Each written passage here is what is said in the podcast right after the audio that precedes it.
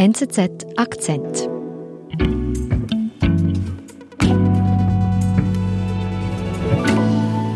Deutschland ist in der ersten Welle sehr gut durch die Pandemie gekommen und hatte Zeit, im Sommer einige Maßnahmen zu ergreifen. Die sind allerdings und schlechterdings leider unterblieben in vielfacher Weise.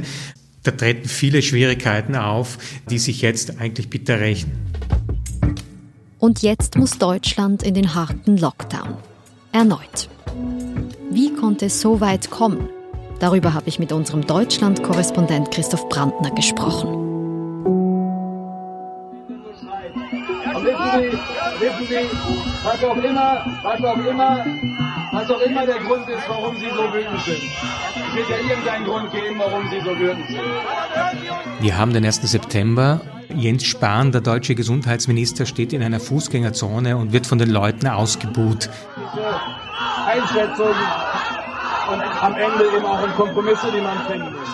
Er zieht seine Maske aus und versucht die Leute zu beruhigen. Er sagt einen folgenschweren Satz. Man würde mit dem Wissen heute, das kann ich Ihnen sagen, keine Friseure mehr schließen und keinen Einzelhandel mehr schließen. Das wird nicht normal passieren.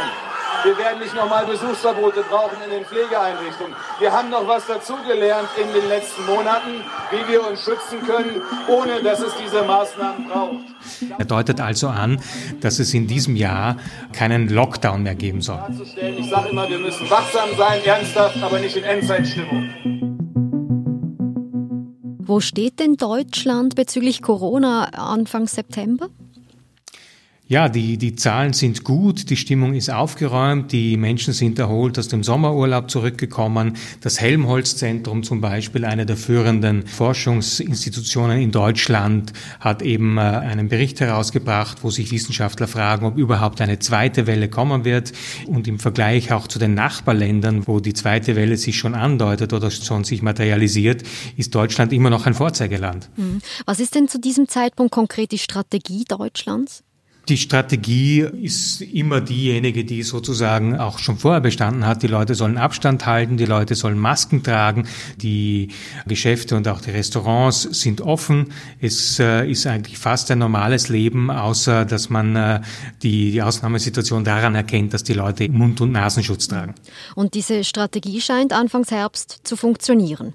Also im September funktioniert diese Strategie noch, die Zahlen sind noch gut, aber im Oktober deutet sich schon an, dass die Zahlen langsam ansteigen, nicht so stark wie in den Nachbarländern Tschechien, Polen, Frankreich oder Österreich zum Beispiel, aber doch schon ein wenig.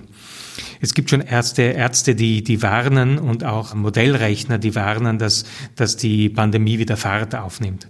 Wir wissen nicht, wie sich die Lage in Deutschland in den nächsten Wochen entwickeln wird. Es ist möglich, dass wir mehr als 10.000 neue Fälle pro Tag sehen. Es ist möglich, dass sich das Virus unkontrolliert verbreitet. Mhm. Wie geht es dann weiter? Was macht die Politik? Die Politik ist noch ruhig. Äh, in der Politik glaubt man, dass diese Zahlen haltbar sind, dass die Pandemie mehr oder minder im Griff ist. Bis zu einem Zeitpunkt Ende Oktober, so Mitte, Ende Oktober, sind die Zahlen in Deutschland erstmals fünfstellig. Das ist das erste Alarmsignal in Deutschland und der erste Weckruf in Deutschland, dass auch Deutschland nicht um diese zweite Welle herumkommen wird.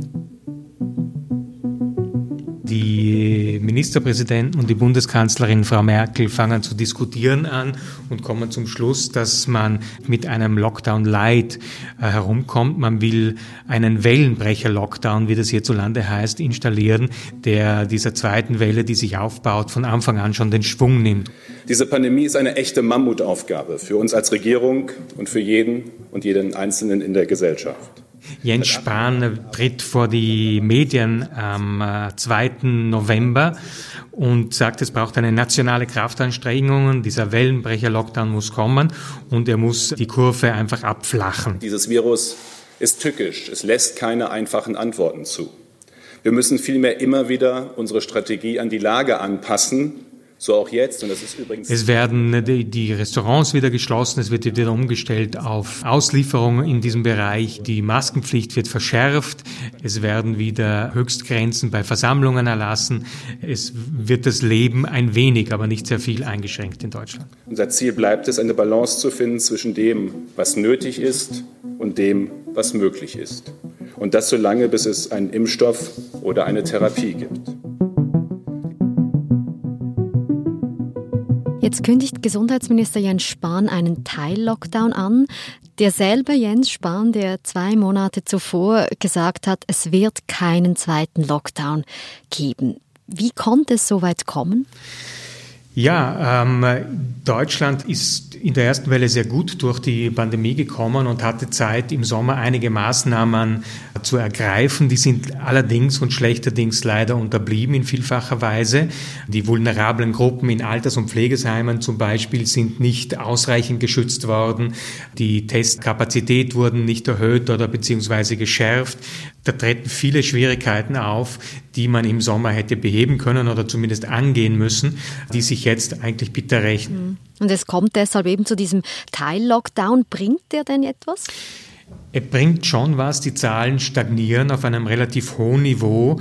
Mitte November sind wir in etwa um 20.000 Neuinfektionen pro Tag in Deutschland. Das stagniert eine Zeit lang bis Ende November und Ende November deutet sich dann wieder an, dass die Zahlen wieder sehr steil nach oben gehen. Mhm. Was macht die Politik? Ja, die Politik versucht das zunächst einmal auch regional zu regeln. Deutschland ist ein föderales Land. In Bayern sind die Inzidenzen deutlich höher als zum Beispiel in Schleswig-Holstein oder Mecklenburg-Vorpommern. Der bayerische Ministerpräsident Markus Söder ist seit jeher sehr viel strenger mit seinen Maßnahmen. Wir brauchen kein endloses Stop and Go. Wir brauchen keinen Halbschlaf sondern wir brauchen jetzt am Ende ein sehr konsequentes Handeln.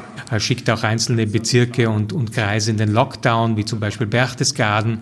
Alles steht unter der Überschrift daheim bleiben. Einfach daheim bleiben. In äh, Sachsen gibt es ein ähnliches Bild.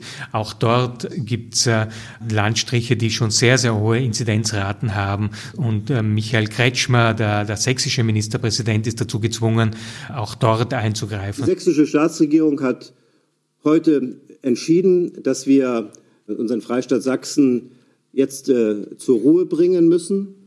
Es ist die einzige also Deutschland sieht sich in der Situation, jedes Bundesland macht Ende November auf eigene Initiative etwas gegen das Virus und die Zahlen, die steigen weiter. So ist es. Es ist wie ein Flickenteppich. Deutschland ist ein sehr großes Land und ein Flickenteppich, was die Administration natürlich betrifft. Aber Ende November setzt sich dann die Sicht auf die Dinge durch, dass die Lage so dramatisch ist, dass es eine bundesweite Koordination braucht.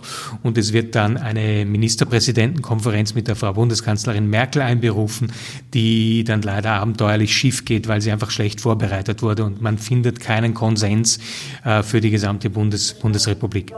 Es ist ja nicht so, dass der eine hier die Lasten verteilt und der andere das Vergnügen, sondern dass diese faire Lastenteilung wollen wir noch mal etwas besser ausprobieren. Wir werden sehen, ob das besser und einfacher wird. Ich bin da noch nicht ganz sicher. Da müsste man nur sagen, bei dieser ersten Pressekonferenz, wo es keine Lösung gibt, gibt es auch zum Teil fast ein offener Streit ist zu viel, aber es werden sehr also die Differenzen, die es da in dieser Sitzung gegeben hat, werden sehr, sehr deutlich. Mhm. Also Differenzen, was heißt das kurz gesagt? Ja, einfach die unterschiedlichen Lageeinschätzungen, was die Infektionsrate in den verschiedenen Bundesländern betrifft, was die bundesweit notwendigen Maßnahmen betrifft, was bundesweit notwendige Verordnungen betrifft. Was ist denn da schiefgelaufen bei dem Teil Lockdown, dass der nichts bringt? Ja, man hat einfach die Wirksamkeit der Maßnahmen im Lockdown Light überschätzt und die Verbreitung des Virus einfach unterschätzt, weil die äh, Gesundheitsämter in, in vielerlei Hinsicht nicht mehr nachgekommen sind mit der Nachverfolgung äh, dieser Virusketten. Hat man denn diesen Teil-Lockdown auch zu wenig stark umgesetzt, dass der so keine Wirkung mehr zeigt? Er wurde auch in vielerlei Hinsicht lasch kontrolliert, das ist richtig. Es gab große Partys immer wieder, Versammlungen, große Demonstrationen und keinerlei äh, Durchsetzung in sehr vieler, in sehr vieler Hinsicht dieser äh, Regeln des Lockdown Light. Wir sind gleich zurück. Jeden Tag diese Flut von Behauptungen. Aber was ist Verwirrspiel? Was hat Substanz? Sind die wahren Geschichten nicht diejenigen hinter der Fassade? Bei der NZZ sind wir es gewohnt, gelassen das Angebliche zu hinterfragen. Journalismus. Punkt. NZZ.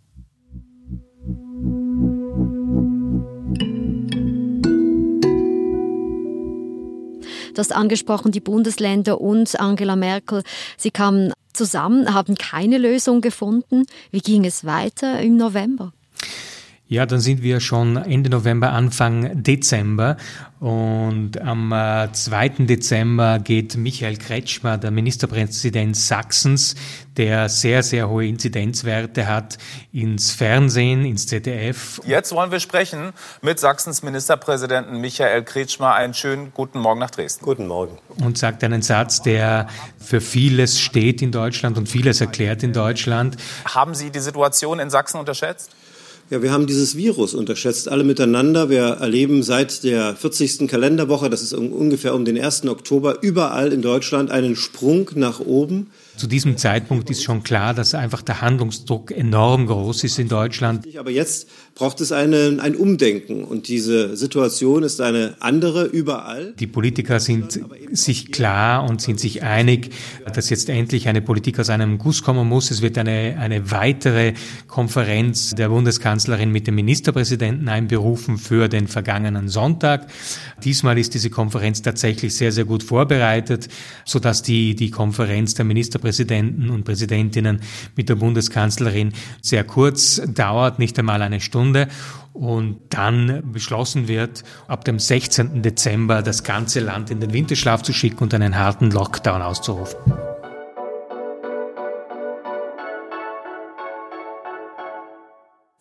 Ja, meine Damen und Herren, die Bund und Länder haben heute früh beraten und auch schon in den letzten Tagen. Angela Merkel ist dann Mitte Dezember vor die Medien getreten und hat den zweiten harten Lockdown angekündigt. Unser Vorhaben war ja immer, eine Überlastung des Gesundheitssystems zu vermeiden. Deshalb besteht dringender Handlungsbedarf und daraus resultieren die Beschlüsse, die heute gefasst wurden. Ja, das sind sehr viele, sehr einschneidende Maßnahmen, insbesondere was die Wirtschaft auch betrifft. Der gesamte Einzelhandel wird de facto heruntergefahren, bis auf die Geschäfte des täglichen Bedarfes, die äh, offen bleiben, wie Lebensmittel, Tankstellen, Bankfilialen etc., äh, ist eigentlich alles geschlossen. Das alles hat natürlich Auswirkungen auf die Feiertage, das wissen wir.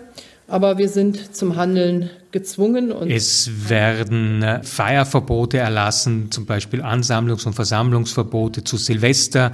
Es werden äh, Feierlichkeiten zu Weihnachten mit der Familie ausnahmsweise erlaubt in kleinerem Familienkreis, aber für den Normalfall zwischen den Feiertagen gibt es äh, nur die Möglichkeit, jeweils fünf Personen aus zwei Haushalten in einem Haushalt zu versammeln. Wir haben damit ein umfassendes Maßnahmenpaket verabredet das natürlich die Lebenssituation vieler Menschen beeinflusst. Also das Leben wird in Deutschland, ich würde nicht sagen stillgelegt, aber fast stillgelegt. Auch zu unterstützen und Menschen mehr gesundheitliche Sicherheit zu geben. Herzlichen Dank.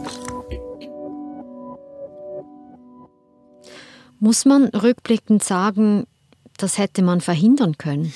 Ich glaube, wenn man rückblickend auf diese vergangenen zwei oder drei Monate sieht, dann kann man feststellen, dass äh, Deutschland äh, insbesondere in den ruhigen Sommermonaten die Prävention wirklich sträflich vernachlässigt hat dass die Testskapazitäten nicht ausgebaut wurden, dass diese App nicht zum Funktionieren gebracht wurde, dass die Gesundheitsämter nicht ausgebaut und digitalisiert wurden, dass die, besonders die vulnerablen Gruppen nicht besser geschützt wurden hat sich jetzt im Herbst sozusagen als äh, wirklich schädlich herausgestellt. Äh, man hätte mit diesen Maßnahmen, die äh, einigermaßen einfach zu treffen gewesen wären, der zweiten Welle doch ein wenig die Spitze nehmen können. Jetzt sind wir mit der Situation konfrontiert, dass wir die zweite Welle haben, die sehr viele Infektionen und auch sehr viele Todesopfer noch bringen wird, aber natürlich auch eine zweite Welle sein wird, die einen großen ökonomischen Schaden äh, verursachen wird, an dem Deutschland noch sehr lange zu tragen haben wird.